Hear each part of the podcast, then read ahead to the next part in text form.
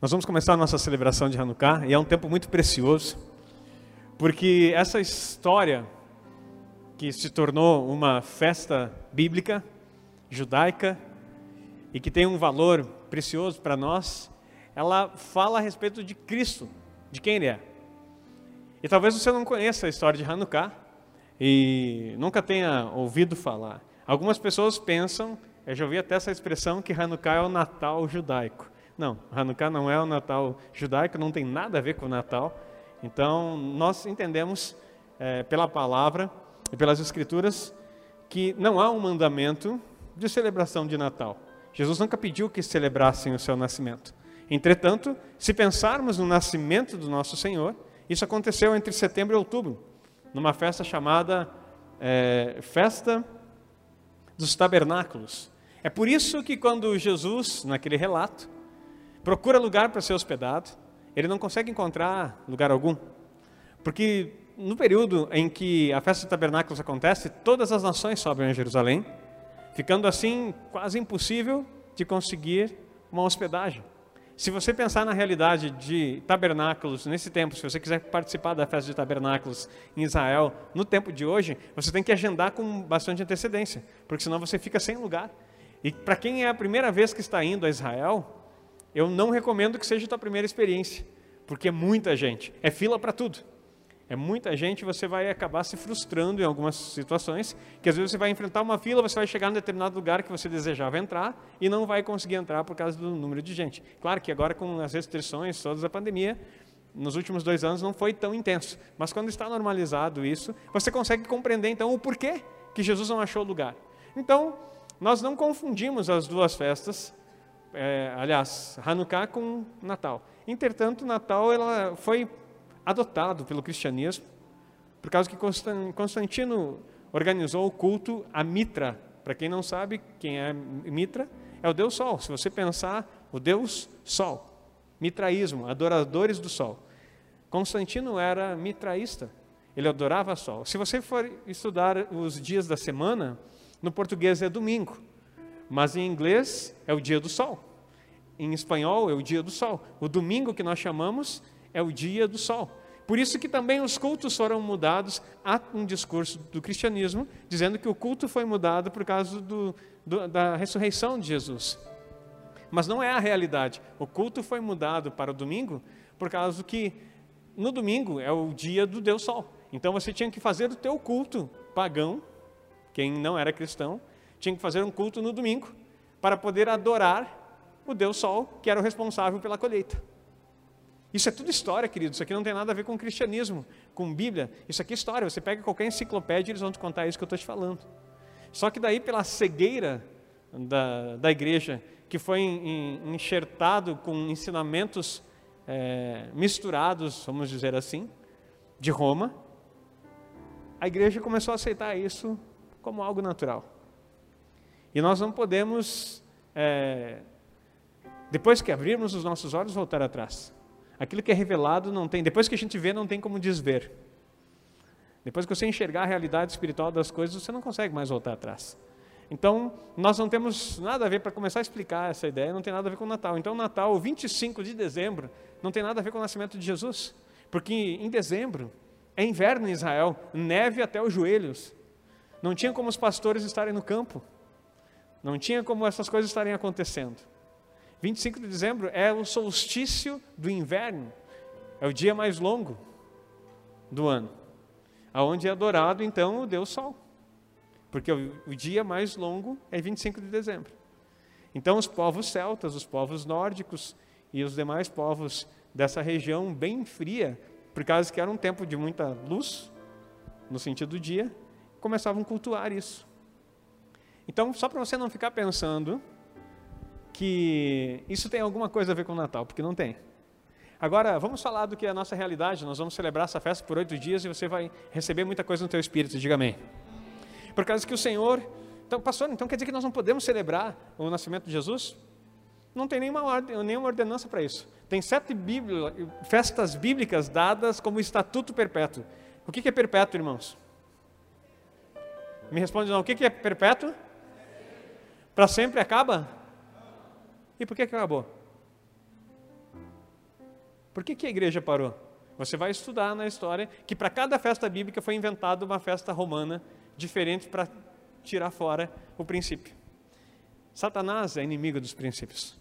Tudo aquilo que não vem do céu é inimigo daquilo que é celestial. Tudo aquilo que é terreno é contra, tudo aquilo que é carnal é contra o que é espiritual. Então existem festas que você precisa aprender para recuperar os princípios. É obrigatório essas festas? Não, pastor. Não é. Por quê? Porque nós não somos judeus. Essas festas foram dadas à tribo de Israel como estatutos perpétuos. Entretanto, fala que era para se estender às gerações. Só que daí eu me complico num, num textinho que tem lá em Gálatas que diz que nós somos descendência de Abraão em Cristo Jesus. E que há um judeu habitando dentro de mim, dentro de você, diga amém. E esse judeu é nosso irmão mais velho. E aí, Romanos 11, nós lemos que nós somos enxertados na videira. Na oliveira, perdão, falei videira, né? Não, na oliveira. Nós somos enxertados. E aí, se nós somos enxertados, o apóstolo Paulo diz assim: você bebe da mesma seiva. Então logo. Olha ali, obrigado, já está lá, Gálatas 3,29. E se sois de Cristo, então sois descendência de Abraão e herdeiros conforme a promessa. Se nós herdemos a promessa, nós também temos direito a celebrar aquilo que é perpétuo para o povo de Israel. Amém? Porque nós temos benefícios de todas as coisas por isso. Então, só para te, te dar esse embasamento histórico. Queridos, você está vendo aqui, isso aqui é uma Hanukkah.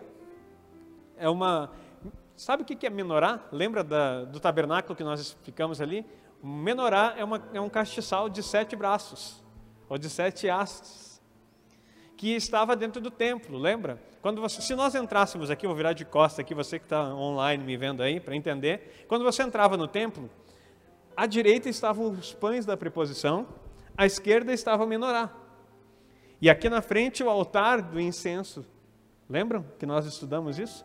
E aqui tinha o véu e lá dentro estava a arca da aliança. Nesse lado aqui, então, tinha a menorá. E a menorá, quando Jesus diz, Eu sou a luz do mundo, que é a série que nós estamos estudando, nesse tempo todo, ele, ele diz, no, no, no, original, ele está dizendo, Eu sou a menorá no mundo. Aquele que tem os sete Espíritos de Deus, porque são sete braços, sete Espíritos de Deus. Aquele que traz, eh, que ilumina o local, que traga a luz para o mundo.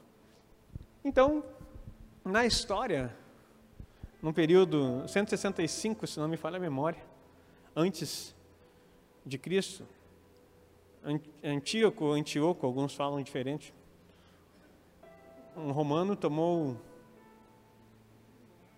dominou Jerusalém, e ele pega o templo onde estavam essas coisas, e ele tira todas, porque essa menorá é de ouro, e ele tira tudo, saqueia todo o templo, e no altar do sacrifício, que era lá no, na entrada, ele pega e começa a sacrificar porcos e a comer porcos, que para o judeu é um animal imundo.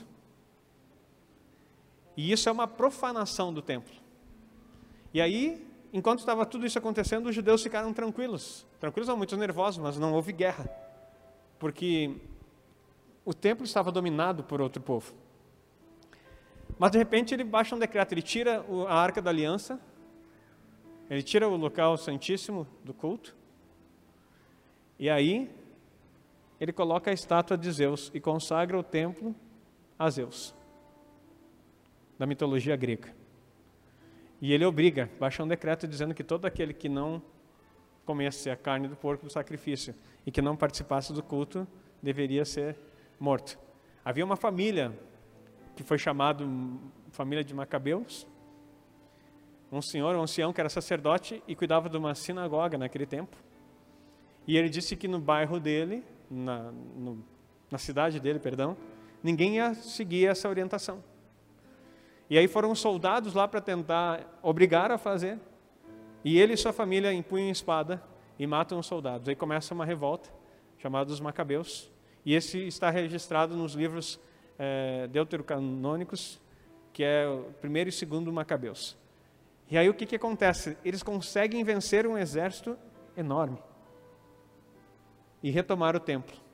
E quando eles retomam o templo, eles chegam naquele lugar todo devastado e profanado por culturas pagãs. E eles começam a fazer a limpeza e colocar os, os lugares. e trazem de volta a menorá que havia sido roubada e colocam lá na posição dela. E quando eles colocam a menorá aqui, a de sete braços, né? Nossa, aqui tem nove. E aí eles percebem que só tinha óleo para encher as lamparinas que tem em forma de amêndoas que tem aqui em cima. Essa aqui não é, mas aquela lá era. Ele era mais arredondado. Eles conseguiram encher e colocaram, acenderam, porque acende a primeira e depois acende as seguintes. E eles chegaram à conclusão, pela quantidade de óleo, que só queimaria um dia. É aí como eles queriam dedicar o templo de novo ao Senhor, porque havia sido profanado, eles disseram assim: Mas vamos acender igual. E eles estavam dispostos a fazer um culto de dedicação e encerrar. Só que toda é, sequência de purificação leva oito dias dentro da lei. E eles não conseguiram, é, estavam, não sabiam como eles iam fazer isso. E também leva oito dias para você conseguir trabalhar o óleo da prensa de oliva para poder tirar a prensa do óleo extra virgem, a primeira prensa, o melhor óleo. E eles não teriam todo esse tempo. Daí eles acendem a menorá, fazem o culto, o primeiro culto de consagração, no outro dia, quando eles vêm de novo aqui, a menorá continuava acesa. E assim foi no terceiro, no quarto, no quinto, no sexto e no oitavo dia. Aí no oitavo dia eles já tinham óleo. E eles abasteceram a menorá. E ela continuou queimando, porque a menorá sempre está acesa ela é um símbolo do Espírito Santo e jamais se apaga. Quando a palavra de Deus diz, não apagueis o Espírito Santo, o contexto é entender o que estava acontecendo. Nós somos o tabernáculo do Espírito Santo. A chama precisa estar sempre acesa no altar. Dê um aplauso ao Senhor. Então, esse milagre aconteceu. E Hanukkah, que é a festa que estamos celebrando, significa dedicação ou inauguração. Então é a festa de dedicação ao Senhor, aonde nós dedicamos, nós consagramos, nós dedicamos o templo, não mais o, o físico no sentido de prédio, mas o nosso templo, porque a palavra de Deus diz em 1 Coríntios 6,19: Ou não sabeis que os vossos corpos são tabernáculos ou templos do Espírito Santo, e que não sois de vós mesmos? Que habita em vós, proveniente de Deus e que não sois de vós mesmos? O 20. Porque fostes comprados por bom preço, glorificai, pois, a Deus no vosso corpo e no vosso espírito, os quais pertencem a Deus. Então, quando nós celebramos Hanukkah, nós estamos dizendo, Senhor, passamos um ano e continuamos sendo teus. Mas agora vamos celebrar e vamos dedicar, porque no calendário bíblico nós estamos no início do ano já, não é final do ano. Então nós vamos dedicar nossas vidas nessa festa ao Senhor, para dizer que continuamos sendo teus e que nada vai profanar esse templo que te pertence. Dá uma glória a Deus, aplaude ao Senhor. Queridos, eu quero que essa cultura do reino invada as casas. Eu quero que no ano que vem, em nome de Jesus, o meu desejo não é uma ordem. Eu estou dizendo, eu quero que é um desejo que eu tenho. Que no ano que vem você tenha a Hanukkah na sua casa e que você coloque na, perto, na janela mais próxima, num lugar que dê para a rua. E você, toda noite, durante os oito dias, você acena com a sua família. Que você enfeite com luzes. Isso aqui não tem nada a ver com. As luzes é tudo roubado daquilo que é bíblico. A, a festa de Hanukkah é, também é chamada festa das luzes. Sabe por quê? Por causa que no momento em que. O que, que é que a menorá diz que representa? Luz do mundo. As trevas tentaram sufocar e não havia nem óleo suficiente para que pudesse iluminar o templo. Aí Deus providencia um milagre para mostrar que não é o teu esforço da tua prensa, mas Ele é a luz que ilumina o homem. E aí as trevas foram derrotadas pelo poder da luz. Para que você entenda que sempre, em todo lugar, em todo momento, a luz sempre vence as trevas. Aplauda o Senhor de novo. É isso que nós vivemos. E isso é a cultura. Cada vez que você acender a Hanukkah na sua casa, e eu vou ensinar para você nesses dias como funciona cada uma delas. Você vai decorar a sua casa com, com luzes. Você pode fazer, tem umas. Eu sou intolerante ao glúten por enquanto. Mas você pode fazer na sua casa bolos. E tem umas receitas tão deliciosas. Já viu falar o sonho que nós chamamos aqui? É o momento de comer esses sonhos. E tem umas frituras com óleo de oliva, é claro, que é permitido comer nessa festa para celebrar, porque tudo que tem óleo, que representa o óleo da unção, é aquilo que você pode comer. Nessa, é claro que não é para coma com moderação, né? com saúde. Mas é uma festa muito linda e com muita comida. Então você vai preparar a sua casa no ano que vem, e por oito dias você vai enfeitar com luz a sua casa. Não, e o pessoal vai dizer, que, que esses doidos estão fazendo? Não é nem Natal ainda, não, nós não estamos celebrando Natal. Nós estamos celebrando o Pai das luzes. Que todo dom e boa dádiva vem do alto, descendo do Pai das luzes. Põe esse versículo, por favor.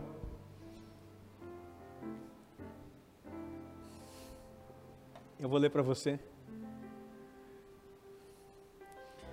Todo bom, todo dom, toda boa dádiva e todo dom perfeito vem do alto descendo do Pai das luzes, em quem não há mudança nem sombra de variação, em quem não há mudança nem sombra de variação.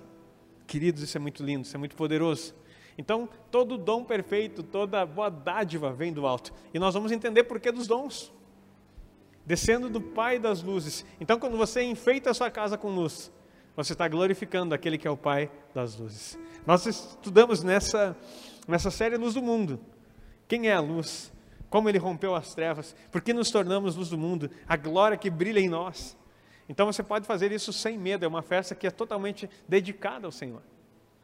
E tem alguns significados. Por que nove? Então, pastor, se eram sete.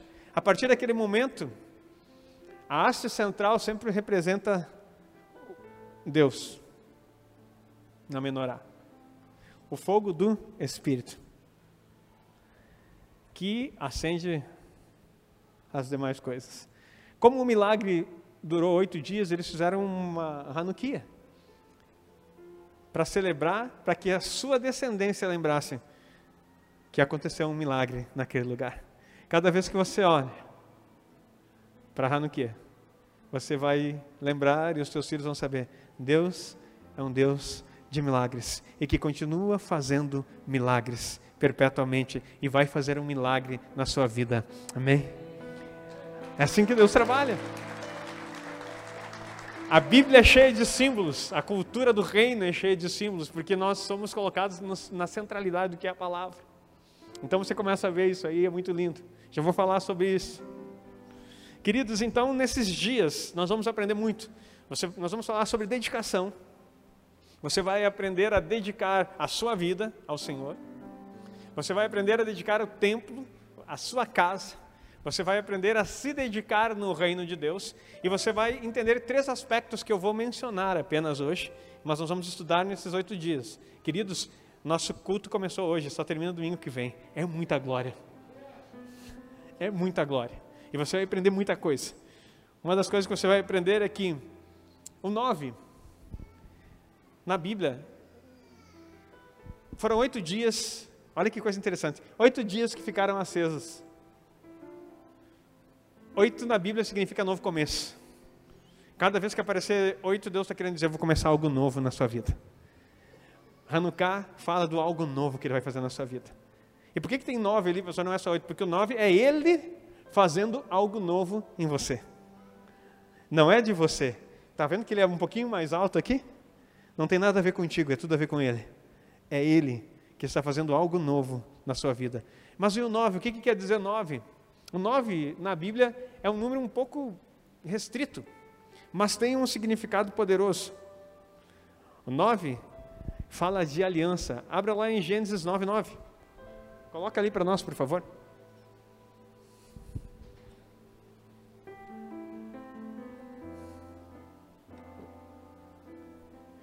E eu, Eis que estabeleço a minha aliança convosco e com a vossa descendência depois de vós. Então, cada vez que aparecer nove, está falando de uma aliança que Deus está estabelecendo com você. Ou, se você já tem aliança com o Senhor, você já ouviu falar em renovação de votos?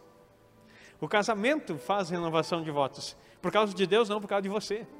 Porque Deus permanece fiel, mesmo que você seja infiel. Mas Ele relembra você que Ele continua sendo Deus e que Ele quer renovar com você os votos, o qual Ele prometeu, mas você precisa estar lembrando que você também precisa ser fiel ao que Ele está colocando na sua vida. Então, você fala de aliança, também fala algo muito interessante. Nove é o tempo de uma gestação.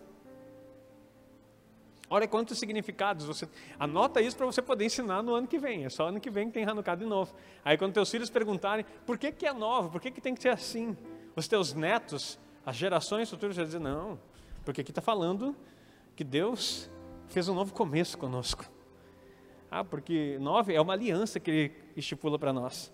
E por que, que tem que ser nove? Porque nove também é uma gestação. Deus você diz para o seu filho: você demorou nove meses para nascer.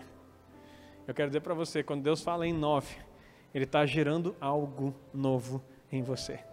Ele está trazendo vida através de você. E cada ano Ele tem um nove para estabelecer na tua vida, onde você possa gerar filhos naturais, sim, mas também filhos espirituais. Por isso que eu quero dizer para você, numa célula sadia, é natural, e você vai aprender nesses dias, que uma multiplicação aconteça a cada nove meses. Você vai aprender nesses dias sobre célula, sobre a visão celular no modelo dos 12, sobre o que isso nos introduz ao reino de uma forma tão poderosa, que você vai dizer, pastor, mas por que a gente não aprendeu isso aí antes? Pois é, Deus tem coisas novas para nós. Quero dizer para você, Deus nunca rouba um filho de você, mas Ele aumenta essa proporção. A Bíblia fala que a coroa dos avós, né, são os netos. Por causa que você está vendo algo. A multiplicação só acontece quando você consegue enxergar o filho do teu filho. Por isso que o avô é tão babão, né? Por isso que o avô, ele, ele é sem limite. Às vezes tu dá vontade do pai dar uma chamada de atenção e dizer assim, qual é que é? É que a gente não entende. Porque nós não chegamos lá ainda. Agora, imagina você, quando você tem aquela emoção de ver quando eu peguei a Gabriele, que foi a minha primogênita, quando eu peguei ela nos. Até já vou explicar, já disse para ela, tu é minha primogênita, filho, mas agora o primogênito é teu irmão, nasceu homem, né? Agora ele é o primogênito. Mas ele é o mais novo, não importa. O filho homem é o primogênito da casa.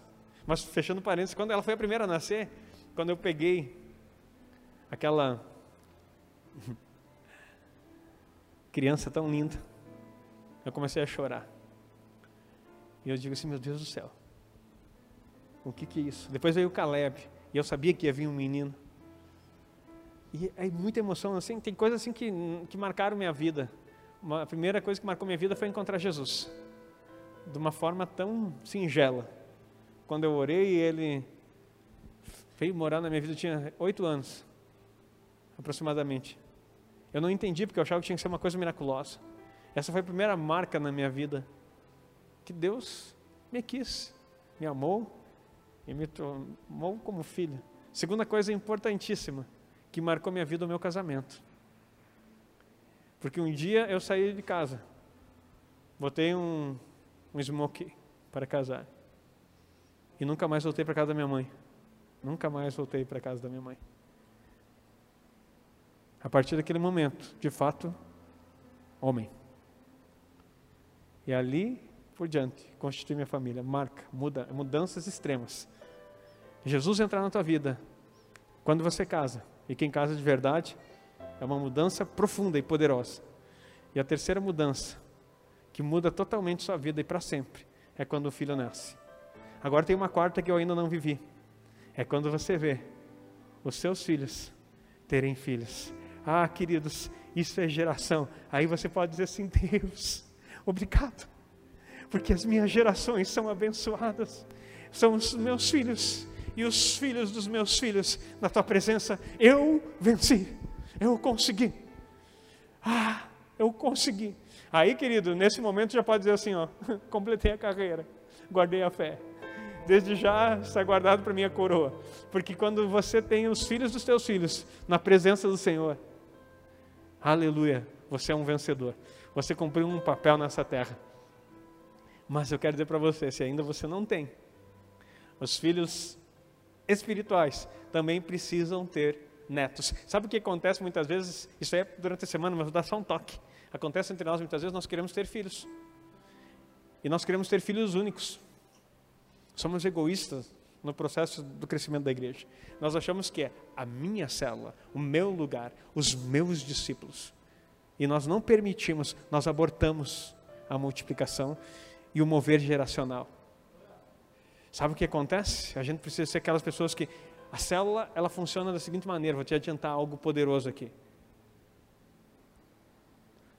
Deus disse que Ele seria presente quando tivessem dois ou três reunidos. Queridos, ah, pastor, minha célula não cresce. Não. Você que não entendeu a palavra. Tem você, mais três células. Ah, pastor, mas eu queria tanto ter 10, 15 pessoas. Isso é só para o teu ego. Porque você consegue cuidar de três pessoas no máximo. Andar junto. Aí quando chega em seis, oito, oito no máximo, sabe o que acontece? Multiplicação. E as pessoas que entrarem na tua célula já têm que entrar sabendo, queridos, nós estamos aqui para multiplicar. Porque a vida de Deus não para. Nós somos feitos para nascer, crescer e multiplicar sobre a terra. Então, já comece a orar, porque vocês vão se gerar filhos e nós vamos multiplicar nessa terra. Aí quando chega oito pessoas no máximo, multiplica. Mas sempre pequenininha, né, pastor, não cresce. Por isso que se chama célula. Se crescer é igreja. Muitas pessoas queriam cuidar de igrejas na sua casa. Nós somos pessoas que cuidam de células. E esse, imagina só, de quatro, cinco, seis no máximo, e multiplicando, multiplicando e vai crescendo. Sabe o que acontece? O nove sempre vai acontecer. Porque tudo isso que eu estou falando é para te ministrar sobre o nascimento. Em nove meses é possível gerar vida dentro da tua célula e multiplica. Aí nove meses, vida e multiplica. Nove meses, vida e multiplica. Não estou dizendo que é uma regra, mas estou dizendo que é uma unção sobre a vida daquele que entende o princípio e que deseja multiplicar sobre o princípio da honra e sobre a vida de Deus. Haverá multiplicação de nove em nove na tua casa e em tudo que você fizer. Dá um aplauso ao Senhor, glorifica Ele se você recebe essa palavra. Em tudo que você fizer, de nove em nove meses, terá nascendo novo de Deus sobre a tua vida. Aleluia. E é assim que nós entendemos. Olha que coisa poderosa. Pastor, mas não acontece assim comigo de 9 em 9. Tu não sabia, agora tu está sabendo. Nunca vai acontecer algo na tua vida que você não sabe. Nenhum resultado diferente virá sobre a tua vida enquanto você continua fazendo as mesmas coisas do passado. Hanukkah vai mudar o histórico da tua família. Vai mudar o histórico da tua geografia. As palavras que você está recebendo vai mudar tudo. E tudo se fará novo. Porque a vida de Deus precisa de um nascimento a cada tempo. E você tem essa vida para multiplicar. Queridos, é muito forte isso e é poderoso demais. Eu nem li o texto ainda, já começo a pregar. Também, 9 fala sobre plenitude da bênção. Plenitude da bênção, tem uma referência em Romanos 15, 29. Romanos 15, 29. Plenitude da bênção. Eu bem sei que, indo ter convosco, chegarei com a plenitude da bênção do Evangelho de Cristo. Só para você ver uma referência que fala sobre esse texto. Não vou esgotar e ensinar, mas só para você anotar aí. Então, cada vez que nove, você está entendendo que quando tem nove é uma plenitude da bênção que Deus está dando para você. Gerar um filho, como já explicamos, é uma plenitude da bênção. Quantos, quantas crianças morrem sem poder vir ao mundo? Quantas pessoas não conseguem engravidar? E a gente às vezes trata isso como coisas naturais, não, mas são coisas espirituais. Gerar filhos é plenitude de bênção na sua vida. Em tantos aspectos, naturais como espirituais. Você, o seu ventre, profético ou natural, nunca vai gerar maldição. Ele só pode gerar bênção porque você está em Cristo Jesus. Mas aí continuamos. Gálatas 5:22. Três aspectos que Hanukkah nos faz entender e vamos estudar isso durante a semana. O que, que simboliza isso aqui no centro? Deus, o Espírito Santo, em todo ele. E como é um fruto do Espírito, olha o que nós temos lá. Mas o fruto do Espírito é amor, gozo, longanimidade, benignidade, bondade, fé mansidão, temperança. O próximo? Acho que eu pulei uma, né? Paz, é, agora que eu fui ver. Vamos de novo. Amor, gozo, paz, longanimidade, benignidade, bondade, fé, mansidão e temperança. O que isso aqui representa? Um nascimento. O novo nascimento nos traz o fruto do Espírito, que é o, não são frutos, é o gomo de um fruto só. O Espírito em você produz nove coisas. Pastor, eu não sabia que Hanukkah era tudo isso. Pois é. Bem-vindo a um tempo novo de Deus para a sua vida. Então, isso aí nós vamos estudar na semana. Vamos para outra aqui. Então, fala a respeito daquilo que o Espírito Santo te dá no novo nascimento. 1 Coríntios 12, de 4 a 10.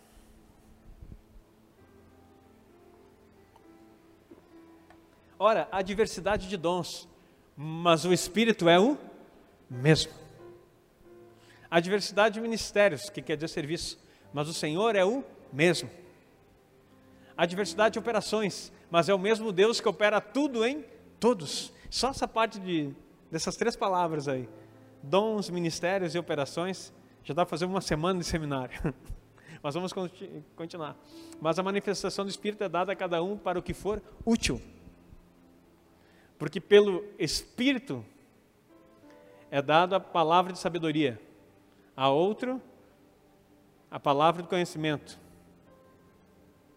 a outro pelo mesmo Espírito a fé, a outro pelo mesmo Espírito os dons de curar, a outro operações de maravilhas, a outra profecia, a outro dom de discernir os espíritos, a outra variedade de línguas e a outra a interpretação de línguas. Próximo. Próximo versículo. Mas um só e o mesmo Espírito opera todas essas coisas, repartindo particularmente a cada um como quer. Olha quanta coisa poderosa tem aqui. Só para você entender isso. Então não, não se trata de judaizar. Que as pessoas dizem, está judaizando a igreja? Não, estou te ensinando princípios que vão ficar gravados na tua cabeça. Cada vez que tu acender uma valinha dessa aí durante a semana, cada dia, você vai ficar pensando assim, poxa vida, olha o que já está acendendo na minha vida, olha o que Deus já está fazendo. Por fim, Mateus 5, 3 a 11. E por falar nisso,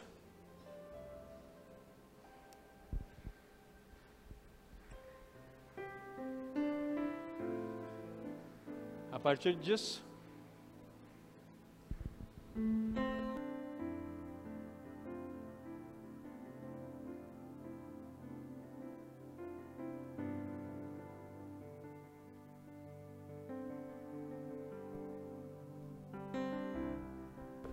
é onde nós estamos.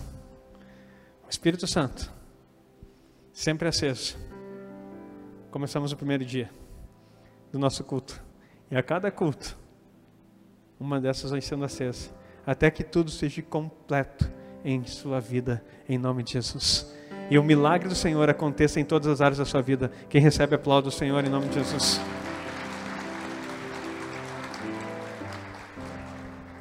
Aí começa também, são nove bem-aventuranças. Bem-aventurados os pobres de espírito, porque deles é o reino dos céus. Bem-aventurados que choram, porque eles serão consolados. Bem-aventurados os mansos, porque herdarão a terra. Bem-aventurados que têm fome e sede de justiça, porque eles serão fartos. Bem-aventurados os misericordiosos, porque eles alcançarão misericórdia. Bem-aventurados os limpos de coração, porque eles verão a Deus. Bem-aventurados os pacificadores, porque eles serão chamados filhos de Deus. Bem-aventurados que sofrem perseguição por causa da justiça, porque deles é o reino dos céus. Bem-aventurados sois vós, quando vos injuriarem e perseguirem e mentindo disserem todo mal contra vós, por minha causa. Exultai e alegrai-vos, porque é grande vosso galardão nos céus, porque assim perseguiram os profetas que foram antes de vós. Aleluia! E é assim que Deus trabalha. Nove bem-aventuranças, nove dons, nove gomos no fruto do Espírito. Os primeiros dois falam daquilo que Deus faz. Primeiro, o que Deus faz em você. O Espírito Santo te traz nove frutos nove, nove gomos, né, vamos chamar assim, desse fruto. Nove manifestações da vida dele em você. Fica melhor. Depois, ele te dá nove dons. Para que, que são os dons? Vamos ver durante a semana. Mas não são para você, é para o serviço. Então, ele enche você para você ser. Depois, ele te dá algo para você ter, no sentido de ser dispenseiro. Só é dispenseiro quem tem alguma coisa para dar. E depois ele te dá algo para fazer. Porque as, as bem-aventuranças é algo externo, é o teu fazer que vai te dar o reino dos céus. Um, primeiro você é nele, depois você tem dele. Porque dom é presente, você recebeu. Anota isso, que isso aí é, caiu do céu agora. Fresquinho na revelação. Ele te dá do Espírito para você ser. Depois ele te dá os dons como presente para você ter e ser dispenseiro disso na vida dos outros. E depois, por fim, ele te dá tarefas, habilidades para fazer. E quando você faz aquilo ali, ou você passa por essa, porque isso são ações, você se torna um herdeiro do reino e vai reinar com Cristo como vencedor. Amém? Queridos, está tão gostoso isso aqui, olha esse tempo. Mas eu quero ler o texto com vocês. E olha só, tem mais um pouquinho ainda para essa noite. João 10, 22.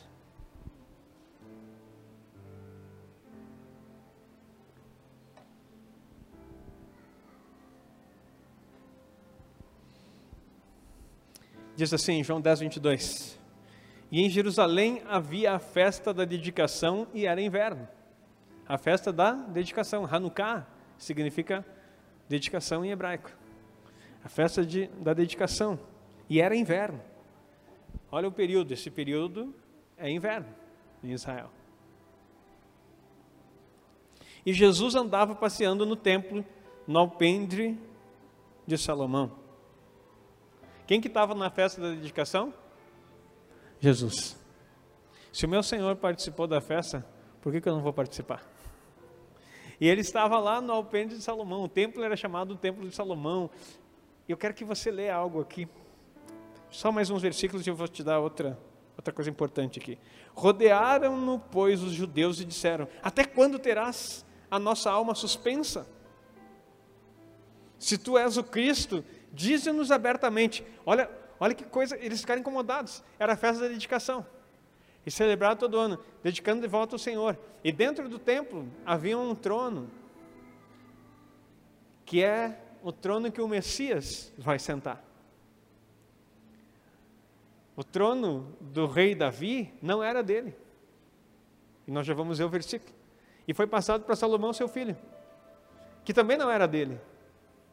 Na verdade, olha de quem é esse trono. 1 Crônicas 29 e 23. 1 Crônicas 29 e 23.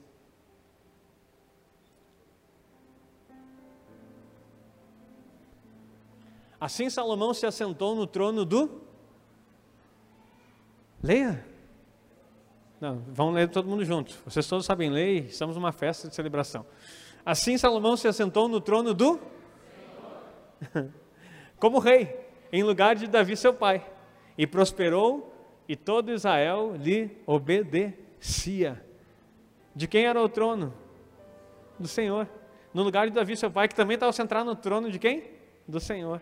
Agora Jesus está lá no templo, só olhando, vendo a cadeira. E, e, aí, quando ele começa a passear no alpendre, que é, é, é tipo um, um, uma parte avançada coberta da entrada do templo, lá você poderia ver aquela cadeira que era guardada para o Messias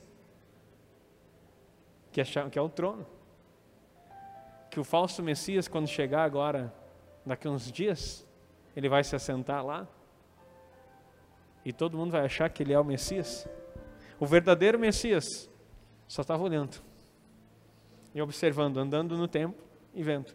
Aí os judeus que sabiam quem ele era, mas na verdade queriam um líder político e esperavam que ele fizesse um processo de libertação política do domínio de Roma, chegam indignados. Andava passeando no templo, no alpendre de Salomão, e rodearam, pois os judeus disseram: Até quando terás a nossa alma suspensa? Se tu és o Cristo, diz-nos abertamente. Respondeu-lhe Jesus: Já vou-lo tenho dito, e não credes. As obras que eu faço em nome do meu Pai, essas testificam de mim. Olha, mais claro que isso é impossível. Mas vós não credes, porque não sois das minhas ovelhas, como já vos tenho dito. As minhas ovelhas ouvem a minha voz, e eu conheço-as, e elas me seguem. Um dos textos mais conhecidos e mais poderosos a respeito de ser ovelha estava sendo pronunciado aonde? Na festa da dedicação. Porque o Senhor estava dizendo: Eu conheço as minhas ovelhas. Vocês estão aqui nessa festa, mas só religiosamente, porque não há dedicação nenhuma a mim. Porque quem é meu me reconhece e ouve a minha voz. Então quero dizer para vocês, cada vez que você celebrar Hanukkah, você está dizendo sim, eu sei que tu és o Cristo, que aquele que era, que é e que há de vir, aquele que vai se assentar no trono, que está preparado e vai reinar com justiça pelos séculos dos séculos. Olha que coisa poderosa. Eu vou ler de novo 27. As minhas ovelhas ouvem a minha voz e eu conheço-as e elas me seguem.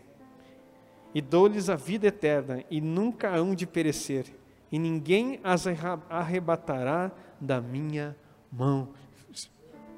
Sublinha esse versículo aí. Nunca.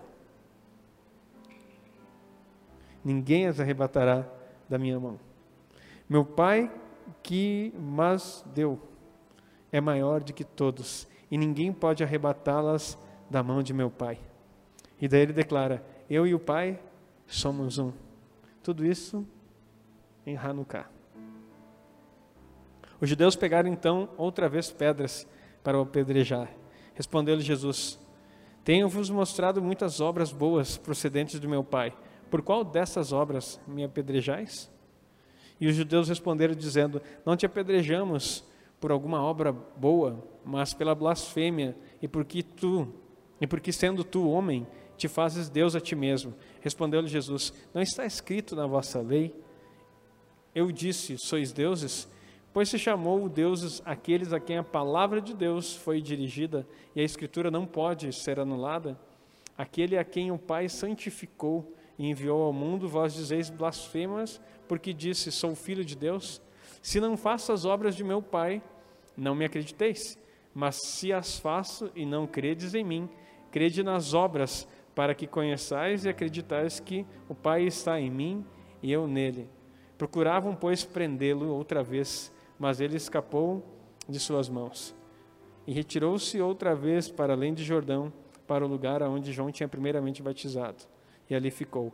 E muitos iam ter com ele e diziam: Na verdade, João nos fez, não fez sinal algum, mas tudo quanto João disse deste era verdade. E muitos ali creram nele. Queridos, texto lindo, traz muitas revelações, mas o que eu quero trazer como mensagem, finalizando essa palavra, Jesus estava na festa da dedicação para encontrar as suas ovelhas, para conhecer aqueles que ouvem a sua voz, para entender aqueles que têm vida nele e que, assim como ele, querem ser um em Cristo, como Cristo é um no Pai. Hanukkah vai te trazer a ser um no Senhor. Vai te trazer a viver a vida de Deus de uma forma como você ainda não experimentou. E nesses dias, com certeza, seremos cheios da Sua glória e da Sua presença. Se coloque em pé.